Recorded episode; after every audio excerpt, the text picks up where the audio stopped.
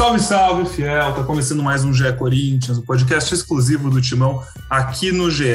Eu sou Pedro Suaide, estou nesse programa com meus companheiros Careca Betralha e ela, Aninha Canedo, de quem a gente estava morrendo de saudade e com certeza você que nos acompanha também estava. Então, eu vou começar esse podcast antes da gente fazer qualquer introdução, falar de Santos, Juliano, dando boas-vindas à Aninha e pedindo para ela atualizar a sua situação da vida, porque foram semanas longe do nosso ouvinte que com certeza quer saber como é que foi essa sua jornada olímpica, Aninha. Bem-vinda. Fala Pedrão, fala Fiel, Careca. É isso, foram aí quase três semanas, né? Eu estive na Vila Belmiro no domingo, então aí quase três semanas trabalhando de madrugada, fuso horário do Japão, né? Fazendo retaguarda aí, ajudando o pessoal que estava lá em Tóquio, né? Aí me aventurei por várias áreas, fiz judô, natação, tênis, enfim, é, várias coisas aí, esgrima, cara, esgrima foi a maior novidade, acho, para mim. E, mas agora eu tô de volta, queria aqui deixar também registrado meu orgulho e satisfação de trabalhar na Globo, né, cara, porque o pacote olímpico que a gente entregou nessa Olimpíada, a cobertura na televisão, nos canais abertos, no Sport TV, é, enfim, no site, tudo, o pessoal lá em Tóquio trabalhando muito bem, legal demais acompanhar e viver isso de perto e poder dar uma ajudinha. Mas é isso, agora eu tô de volta ao Corinthians, voltei domingo aí no jogo. Me surpreendi um pouquinho com o que vi, porque mesmo nas Olimpíadas eu acompanhei Corinthians e Flamengo, né? Terrível a partida. Então, se a gente for comparar essa atuação terrível com a atuação contra o Santos, o Corinthians jogou bem, né? Gostei do que vi, criou chance, teve chance de vencer a partida. Acho que seria inclusive uma vitória merecida.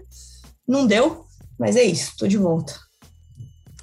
Ô careca, o Corinthians voltou a jogar bem porque a Aninha voltou ou porque o Juliano chegou? Eu tava com essa dúvida ontem à noite, que é, já tava lá na vila, a Aninha, então foi ela que deu esse astral novo ou o Juliano já mostrou para que veio? Boa tarde, boa tarde, amigo. Boa tarde, Aninha. Seja bem-vinda de volta.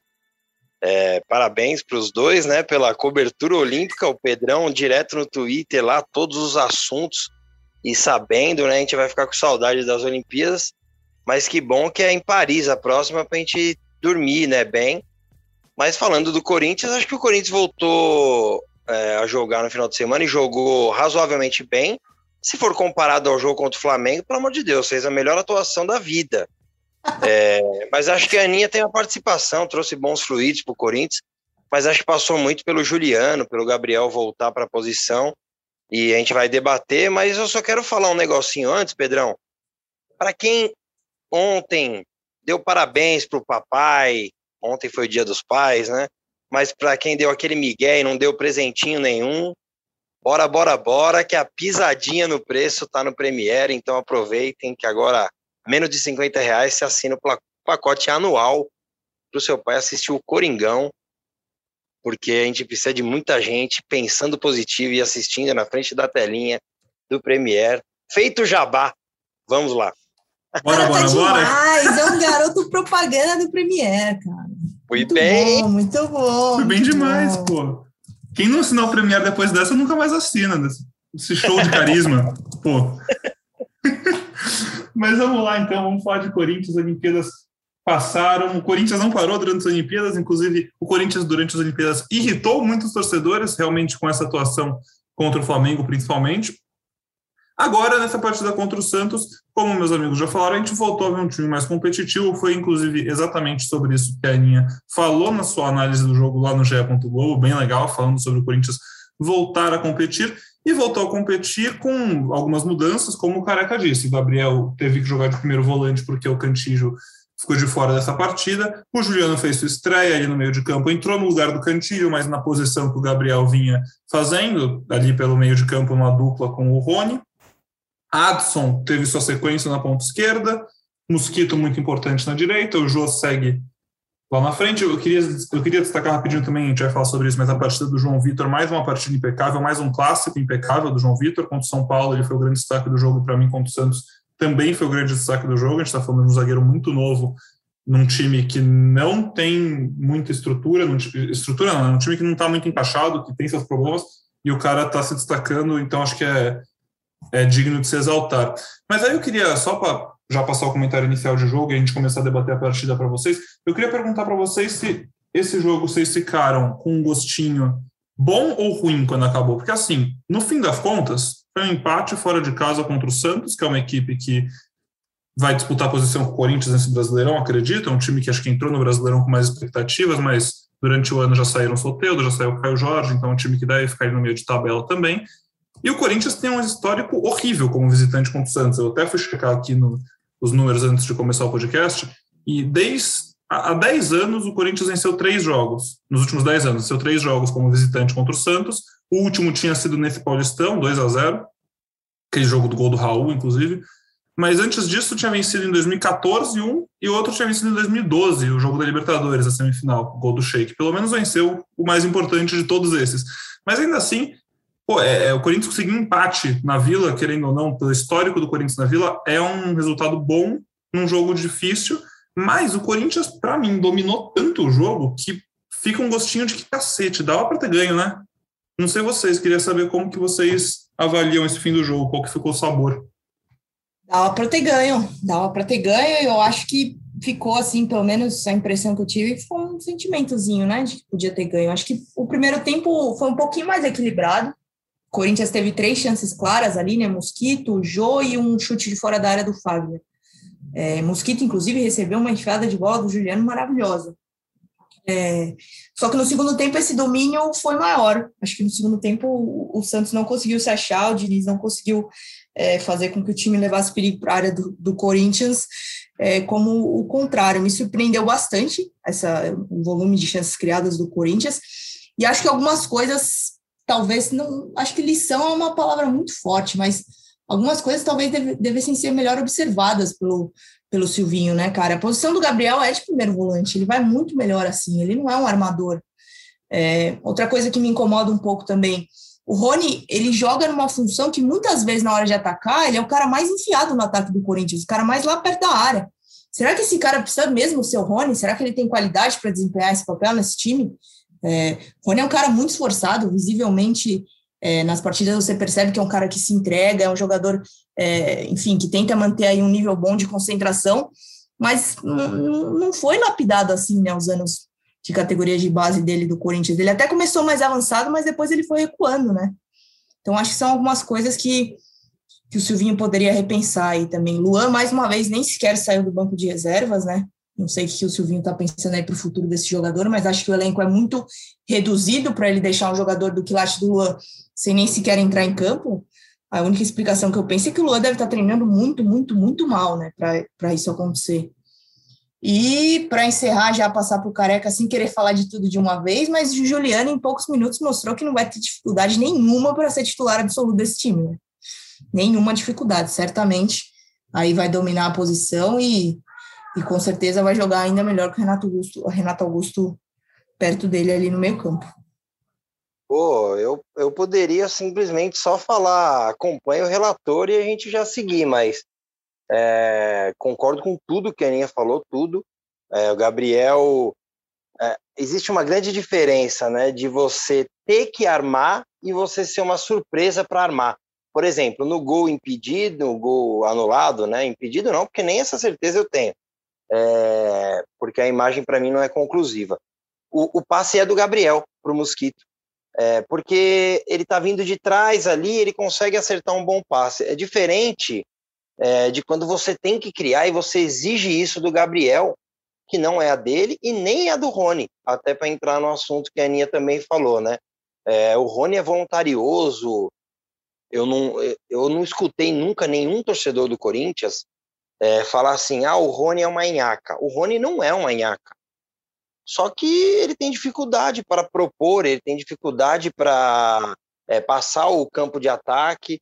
É, acho que até marcando, ele consegue ocupar bem os espaços, tal, consegue pressionar a bola, né, principalmente, mas com a bola no pé ele tem dificuldade realmente, né? Quando ele foi bem, a gente elogiou aqui, não é uma perseguição ao Rony, é, mesmo porque é um jogador da base, acho que a gente sempre tem que ter um pouco mais de paciência. Mas acredito que o Rony poderia ser emprestado para evoluir, né, em, em, outra realidade e tal, é, porque ontem ele novamente fez um jogo abaixo, na minha opinião, é, e daí vem a deixa até para eu dar uma reclamada para não perder a, a que eu sempre faço, né? Esqueci agora a palavra, o costume é, de dar uma cornetadinha no Silvinho. Acho que ontem novamente, aquela conta que parece ser tão simples, é, que eu já falei aqui algumas vezes, até eu não lembro se foi o Pedrão ou se foi o Leozinho que falou, o matemático careca. Nem precisa ser expert em matemática, que se você joga três jogos e ganha um e perde dois, você faz três pontos. Se você empata três, você faz os mesmos três pontos, só que quem ganhou está na sua frente, porque é o critério de desempate. E ontem o jogo se mostrou para o Corinthians, ele não tirou o Rony. Tipo, eu, eu não consegui, eu fiquei, eu fiquei falando, meu Deus, coloca o Vitinho, coloca o Arauz, é, põe o Juliano um pouco atrás, coloca o Luan, sei lá, coloca alguém. E demora muito para mexer, né? Parece que o Diniz, que é o Diniz, ele estava contentíssimo com o empate. Aí o Silvinho só faltou falar, beleza, então, tudo bem, eu também concordo com o empate. E daí, num lance, para até ilustrar isso que a gente está falando aqui, um dos últimos lances, o Corinthians entra em 5 contra 4, o Luan é o quinto, o Luan não, o Rony é o quinto que chega, a bola entra no pé dele, ele dá o passe no pé do cara do Santos. Tipo, inadmissível. Eu falei, não, ele mirou o cara e falou, vou tocar ali. E faltou justamente isso, faltou ter um pouco mais de coragem. Coragem para ganhar o jogo do Santos na Vila. O empate é bom? É bom, mas com certeza, para responder a sua pergunta, um gostinho de quero mais, além do pênalti que ele voltou atrás, o impedimento que ele deu. O Corinthians teve três chances claras e não fez. Bom, careca, você falou desse pênalti, cara, e eu queria ouvir de vocês. Não tem muito o que falar sobre, porque, bom, aconteceu, passou, não foi gol, o jogo acabou 0 a 0 com um ponto na tabela e ponto final. Mas assim, vocês marcariam o pênalti? Vocês acharam que o VAR fez certo de chamar ou não? Porque é o tipo de lance que, pelo menos, eu achei que poderia ser marcado pênalti, assim como poderia não ser marcado. Acho que agora que o VAR já é uma realidade no futebol, eu tenho a impressão que a gente está tentando transformar o futebol numa ciência exata. E é o que eu estava falando. Para mim, o lance de ontem podia ser pênalti, podia não ser pênalti.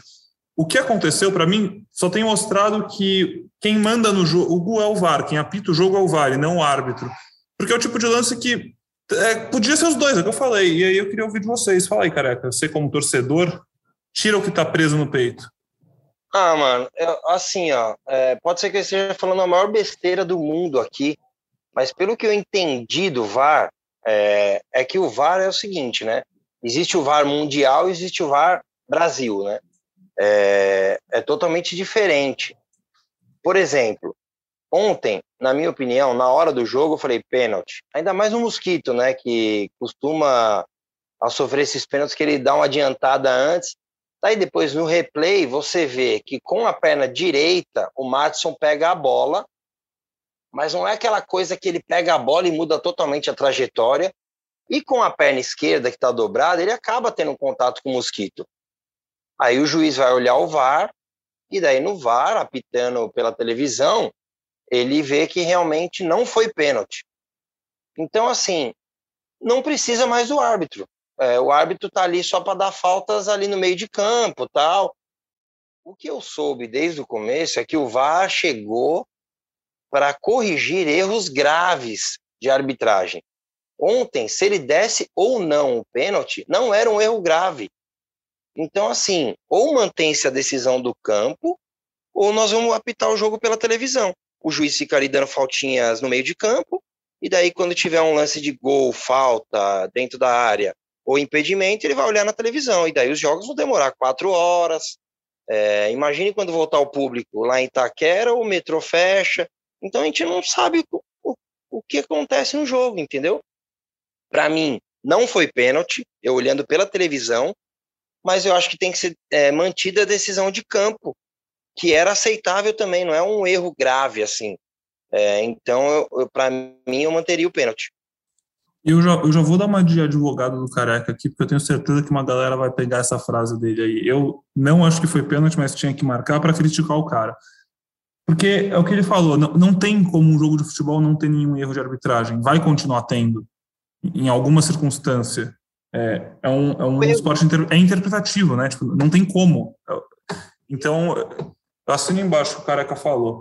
É, passando um pouquinho aqui sobre, já que falamos sobre o VAR, falamos sobre a arbitragem, Corinthians teve um gol e um pênalti anulados, né? O gol do Mosquito e pênalti no Mosquito, que segue sendo a flecha do Corinthians, aparentemente agora com um arco muito mais qualificado, como a Aninha muito bem pontuou Agora há pouco, o Juliano deu uma enfiada de bola no primeiro tempo maravilhosa. Acho que talvez o melhor passe de um jogador do Corinthians na temporada, que está nos últimos dois anos. Deixou o Mosquito em ótima posição, ele bateu, o João Paulo pegou. E aí, bom, tudo indica que a partir da próxima partida a gente tenha o outro arco junto, né? Renato Augusto. Hoje, o Silvinho, hoje a gente está falando, hoje a gente está gravando esse podcast na segunda-feira.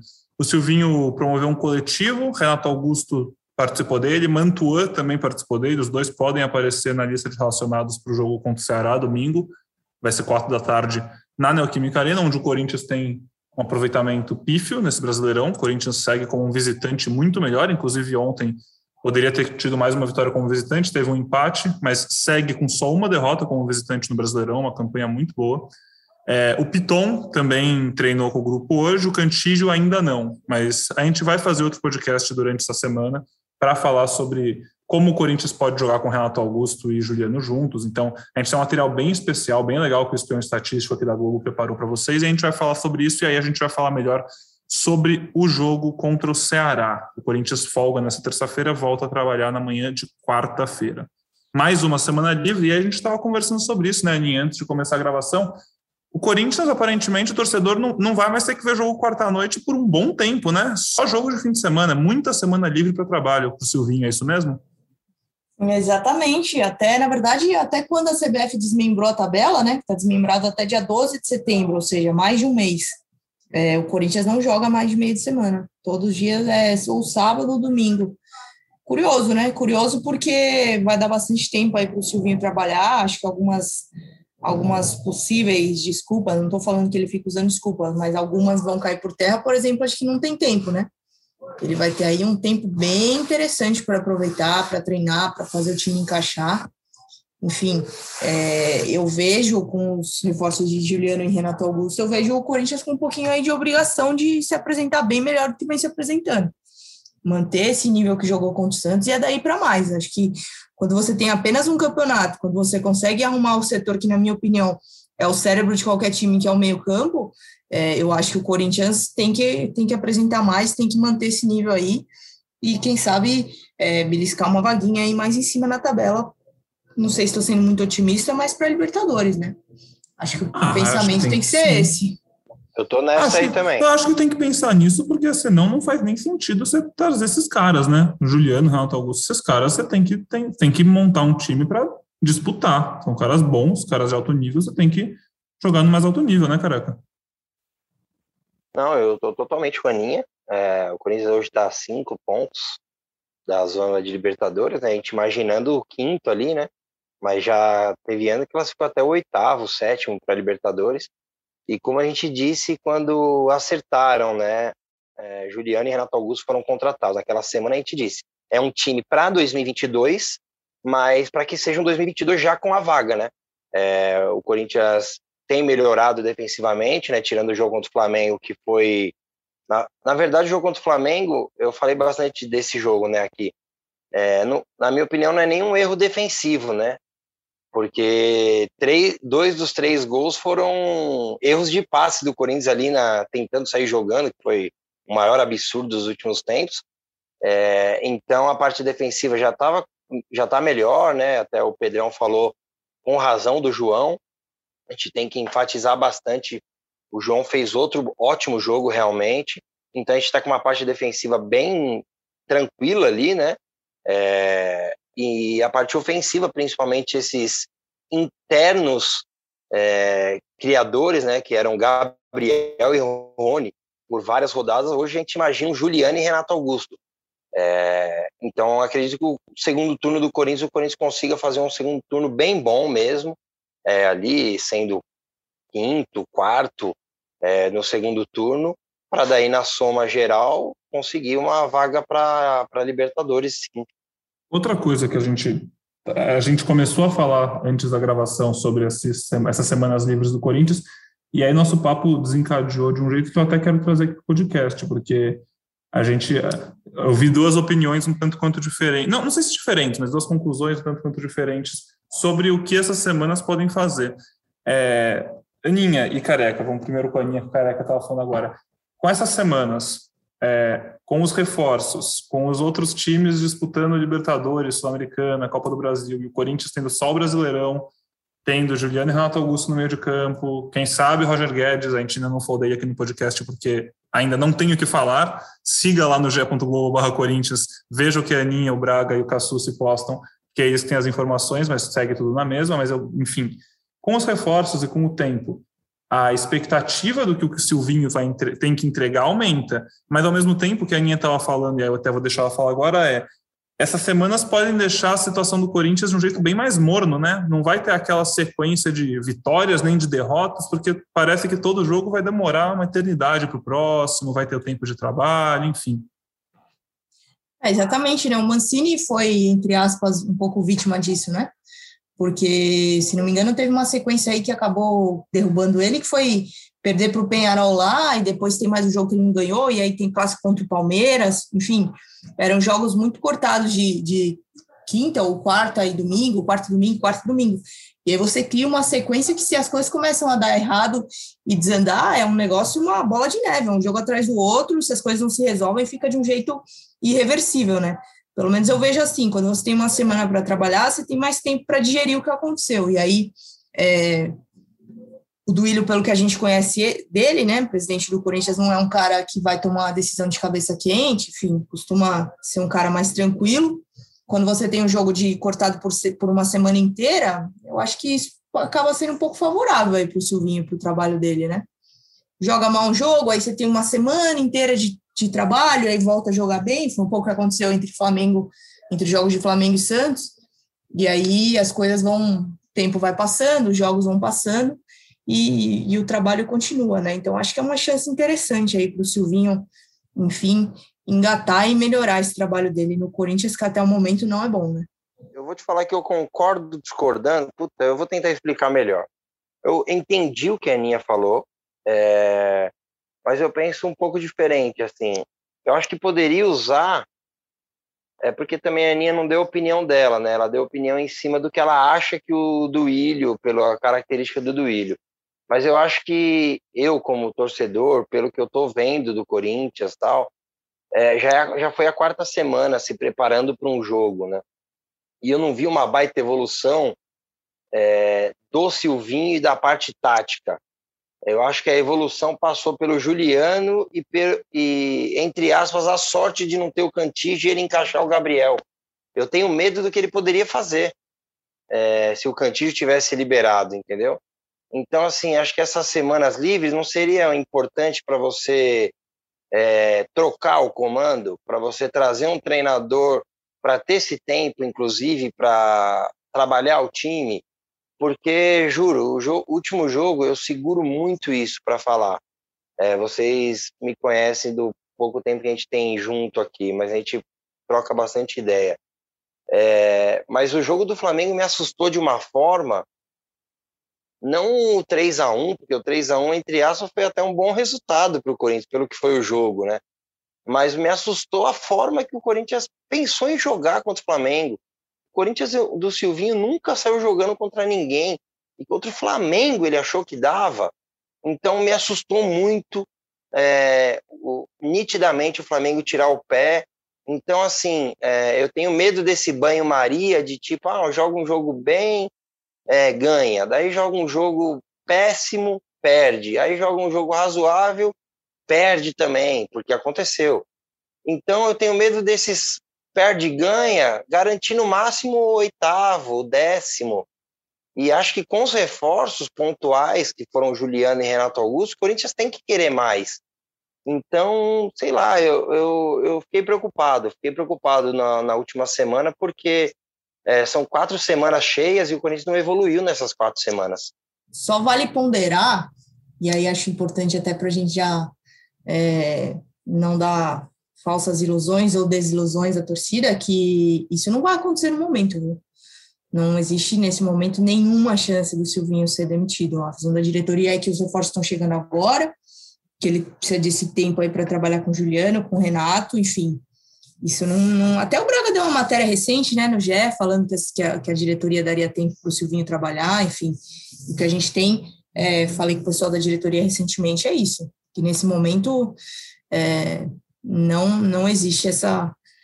Não está sendo cogitada a demissão do Silvinho, não. Desculpa. Eu acredito, claro, né? Óbvio que acredito, porque é, inclusive estou sempre elogiando aí vocês. É, entendo também com essa história, né? A gente, teve momentos que a gente usou até o termo aqui, pô, o Silvinho merece ter os reforços, né? É, concordo já, mas também já mudei um pouco dessa opinião, porque, tipo, tem jogos que é falta coragem, sabe? Tipo, ontem de novo, assim, ontem acho que tem que ser dividido, como foi dividido em outros jogos que eu critiquei, porque os jogadores que entraram, entraram muito mal. É, agora não lembro qual foi o jogo, o jogo que o Corinthians empatou logo, não vou lembrar o jogo específico, que eu dividi a culpa. Ontem também tem que ser dividido, acho que até maior dos jogadores, né? O Jô perdeu um gol, apesar de no, no dele ter até pressão ali, mas o Adson perdeu um gol na cara do gol no pé bom, o Mosquito também no pé bom. É, então tem, tem que ser dividido isso com o Silvinho, concordo. É, mas não sei se acho que acho que o limite assim da diretoria, mas daí é um feeling, tá? Não é não é informação. Eu acho que é até o turno aí. São mais quatro jogos e, e daí precisa evoluir alguma coisa nesses quatro jogos porque vão ser quatro jogos com Juliano e Renato Augusto, né? Sim, sim, a ideia é essa, né? A ideia é que já no final de semana os dois estejam juntos no meio campo, e aí eu fico muito curioso para entender. Eu, eu, não é nem para entender, eu fico curioso para saber o que o Silvinho tirou desse jogo contra o Santos, que foi uma das melhores atuações do Corinthians em um bom tempo. O Corinthians não ganhou. Realmente, eu concordo com o Careca, muito por causa dos jogadores, porque, pô, Teve gol anulado, teve pênalti anulado, mas criou mais, podia ter feito gol, sabe? Podia ter. O Adson podia ter feito aquele gol, o Mosquito também, o Jô também. É, dava para ganhar com o jogo exatamente como foi, sem criar mais nenhuma chance. Mas enfim, eu fico Pedrão, curioso para. Oi, manda. Sabe uma coisa que me gera um pouco de, de curiosidade, assim, que afastada do dia a dia, é, fiquei essas três semanas de Olimpíada, né? Enfim, a gente não vai no CT há nem sei mais quanto tempo, há quanto tempo faz uma coisa que me desperta um pouco de curiosidade é o que, que o elenco acha do Silvinho, assim. Qual a impressão que os jogadores têm, enfim, que eles estão achando das ideias do Silvinho, porque a gente sabia, né, era muito nítido também o quanto os jogadores gostavam do Mancini, né? Me careca, me corrija se eu, se eu estiver errada, mas me, me parece, a gente tinha até um, um, uma pitadinha de informação, que os caras gostavam muito do trabalho do Mancini, estavam muito fechados com ele. Gostaria de saber qual que é, a, qual que é a, a impressão que o Silvinho passa para os jogadores, se é parecida com a que ele passa para a gente, enfim. Eu também Curioso. gostaria. Tem alguma opinião sobre isso, Careca? Opinião? Desculpa te contar, Pedrão. Não, que isso? Opinião e informação, cara, que se quiser trazer para a gente, então, tipo, eu acho assim, pelas entrevistas, tá? Pelo que eu escuto nas entrevistas, que também nem é a mesma coisa, né? Quando vocês estão ali na frente dos caras é diferente, né? Do que online, né? Mas questionaram alguns jogadores já sobre isso, né? O Fagner, por exemplo, né? E daí falou, não, eu sou lateral, linha de quatro, tal. É, mas a gente cobra muito isso de o Fagner atacar mais. Acho que assim, é, normalmente os jogadores de defesa se sentem mais confortáveis, né? É, nesse tipo de jogo. Mas então, opinião, acho que é isso. Os jogadores de defesa ali estão mais protegidos, mas acho que os caras de frente é, querem receber mais bolas tal. E ontem melhorou isso com a entrada do Juliano, né? É, então, assim, é, eu vou, vou prometer segurar a corneta, tá bom? A não ser que tenha um desastre igual contra o Flamengo. Mas eu vou dar esses quatro jogos aí. É, vou dar esses quatro jogos com esses reforços, mas eu vou querer evolução. É, tá tipo, ouvindo, Silvinho? eu Presta acho que atenção. Torcida, eu, às vezes eu falo que parece que eu tô falando com ele. Tem vídeo no GE, lá na voz da torcida, que eu falo, ô Silvinho, meu filho. Porque daí eu, eu me apelo, né? Dou umas apeladas, falo, Silvinho, meu filho, vamos tentar ganhar o jogo tal. Porque eu sinto, como torcedor, que, por exemplo, ontem, teve muitos jogos, é, Bragantino, é, Atlético Mineiro, e o Corinthians jogou para empatar e perdeu. Daí eu brincava, falava, joga para ganhar, vai que empata. Tipo, ontem, se o Corinthians toma um 2, 1 a 0 num contra-ataque, mas tentando ganhar, sabe? Por exemplo, se ele tira o Rony e coloca o Luan aos 30 do segundo tempo, onde o Diniz já estava rezando para o jogo acabar. mano, daí o Corinthians pressiona, tal, toma um gol no contra-ataque, a torcida ia ficar muito menos pé da vida. Muito menos. Porque ia ver o time tentando ganhar o jogo, sabe? A gente, como torcedor, a gente quer ver o time ganhando o jogo. E a torcida, quanto mais a gente tem informações, é, no GE, hoje a gente tem o setorista, a gente tem o comentarista, a gente tem o cara que fala de, é, das finanças, o cara que fala da parte tática. Então, o torcedor de hoje em dia, ele tem muito mais informações do que aquele jogador raiz, o torcedor raiz dos anos 90, que eu também faço parte, né? Eu já tenho 38 anos. É, então, o cara, o cara exige mais. E eu, eu jogo futebol. É, eu, eu exijo mais. Então, assim, nesses quatro jogos, eu não quero só ganhar o jogo. Eu quero que o time mostre mais, porque ele tem semanas para trabalhar. Eu já escutei muito comentarista falar um negócio que é a maior verdade. O treinador bom, ele quer a semana de trabalho. O treinador que não confia no seu trabalho, ele tá louco para jogar de quarta e domingo, porque ele já tem a desculpa na ponta da língua. Então, assim, não tem mais desculpa. Já são quatro semanas e nós vamos ter mais quatro aí, pelo que vocês falaram. Então, assim, se o ah, Corinthians até mais, evoluir, até mais o Corinthians não evoluir como time, é, não adianta só fazer, vai, cinco jogos, fazer 13 pontos. É maravilhoso? Claro que é maravilhoso. Só que assim, a torcida hoje exige jogar mais. E o Corinthians não está jogando. É, eu que eu, o Careca, só para pontuar, você falou disso de ter vontade de ganhar, o Fernando Diniz realmente estava felizaço com aquele empate, e ainda assim, no segundo tempo, ele tirou o Camacho e botou o Pirani. Pirani.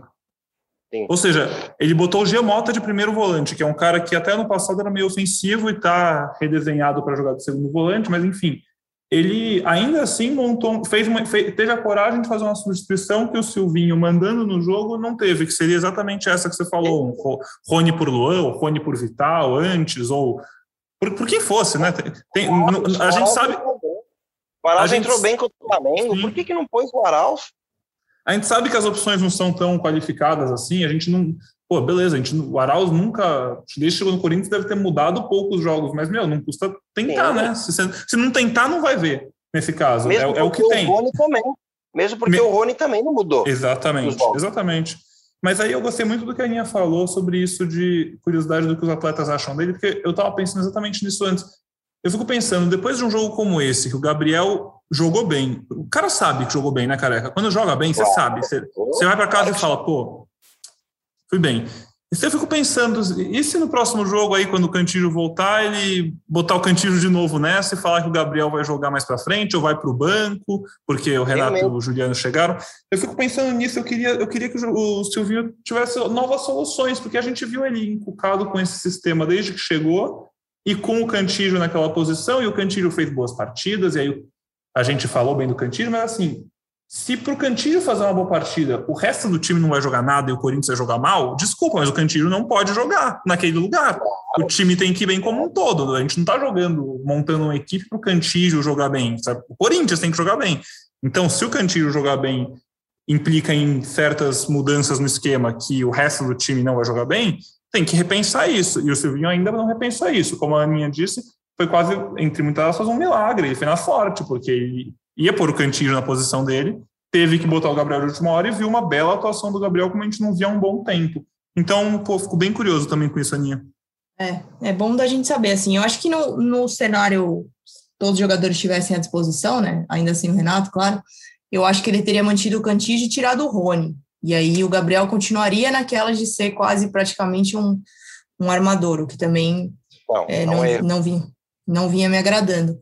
Mas não sei, agora a gente tem que esperar, ver aí jogo contra o Ceará, a gente ainda vai falar em outro episódio aí dessa semana, falar do Renato Augusto, mas vamos ver, jogo contra o Ceará é possível que a gente tenha aí Corinthians perto do ideal, entre aspas, do que o, do que o Silvinho tem, tem à disposição. Eu fiquei curioso se ele colocaria Cantijo de volta para segundo volante, é, o Gabriel de primeiro e o Juliano. Eu acho que melhoraria bastante o time, sem se expor tanto, assim, porque ele tem um medo do caramba de se expor. É, o Corinthians não ia se expor tanto, ia ter jogadores mais técnicos ali, né?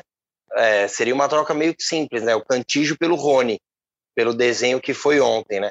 E daí esses caras, eles podem, sem trocar peças, eles podem, hora, jogar no 4-1-4-1, hora no 4-2-3-1, o Cantillo dando um passo mais para trás e o Juliano se aproximando do Jô, é, ou os dois alinhados ali, né, na frente do Gabriel, que foi como ah, o, dá, jogou dá.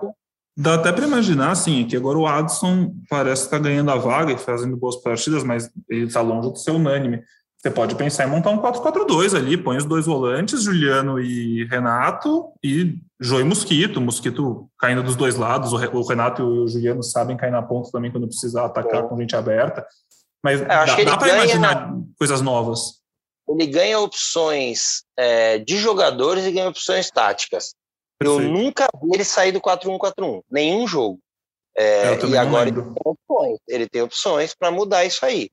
E pouco antes dele, pouco antes, logo antes dele chegar, a gente lembra o Corinthians estava jogando naquele 3-5-2, 3-4-3, não lembro. Uma, tinha uma linha de 3. Eu, eu, lembro que tinha uma linha de 3 é. lá atrás.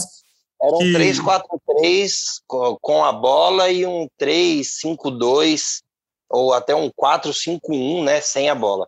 Sim. Tinha Ele é o tático careca, né? o cara é jogador, Aninha. Ele avisou que é jogador. O cara sabe muito. É demais.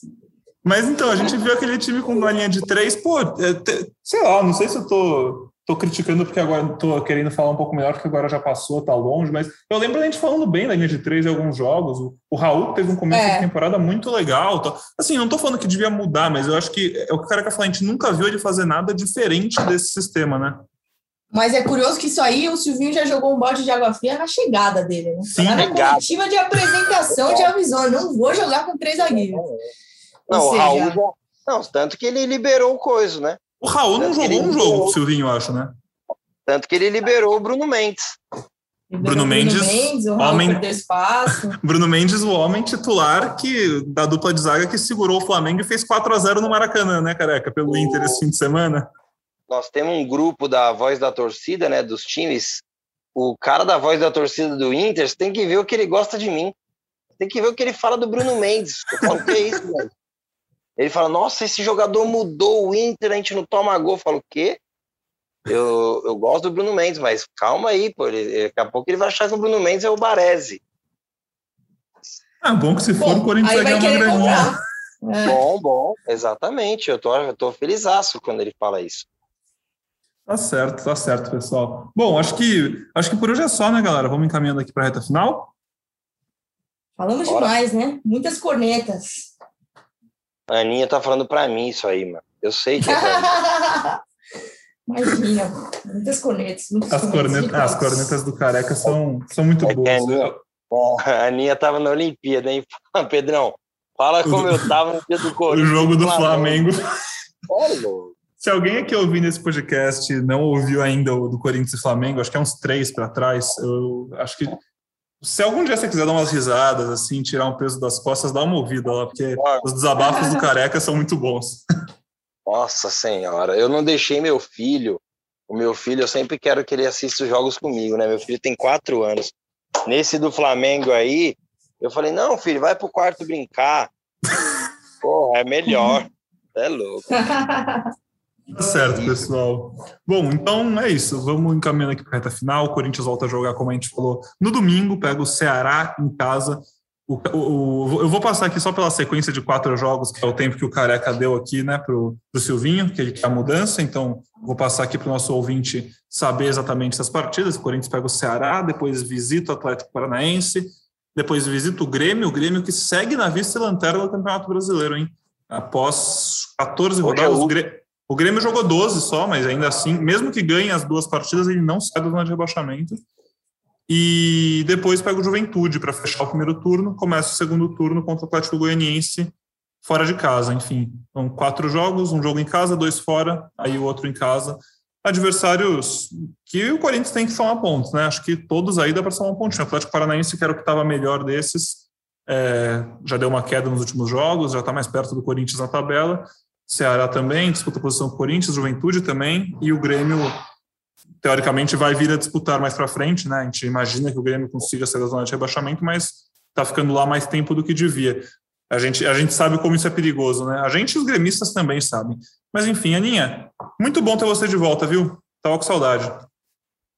Oh, que isso, cara. Tava com saudade de vocês também, tô feliz. Não tô muito feliz com essa história de fazer gaveta todo dia. Para quem, pro ouvinte que não sabe, gaveta é aquele texto que a gente prepara no dia anterior para sair de manhãzinha, né? Às vezes dá trabalho aí é, elaborar as pautas, mas enfim. Estamos aí, estamos de volta e espero que com, com dias melhores para o Corinthians. Estou ansiosa para ver o Renato Augusto em campo de novo, hein?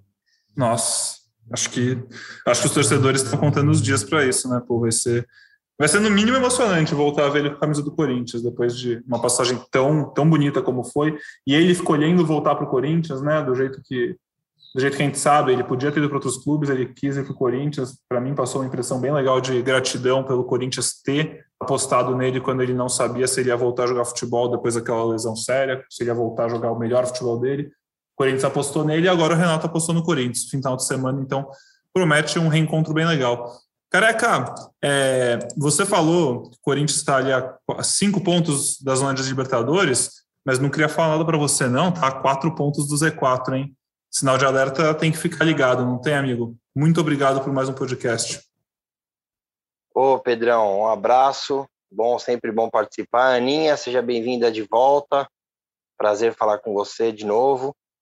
É, eu não olho o Z4, não, porque acho que o Corinthians é, vai evoluir, acredito realmente que vai evoluir pelas peças, né? O, o treinador nós vamos esperar mais um pouco, mas as peças já vão dar um, uma outra cara para o Corinthians. E esses adversários aí são bem acessíveis, acho, para o Corinthians virar o turno ali na primeira parte da tabela, para depois fazer um segundo turno é, e brigar por coisas melhores. Eu acredito nisso sim. O Corinthians costuma fazer bons jogos contra o Atlético Paranaense, mesmo quando não faz, ganha lá, né? E o Corinthians, principalmente no domingo, voltar a ganhar em casa, né? O Corinthians, pô, aproveitamento de acho o Braga trouxe o um número aqui, eu não vou lembrar, acho que 30, menos de 30% em casa.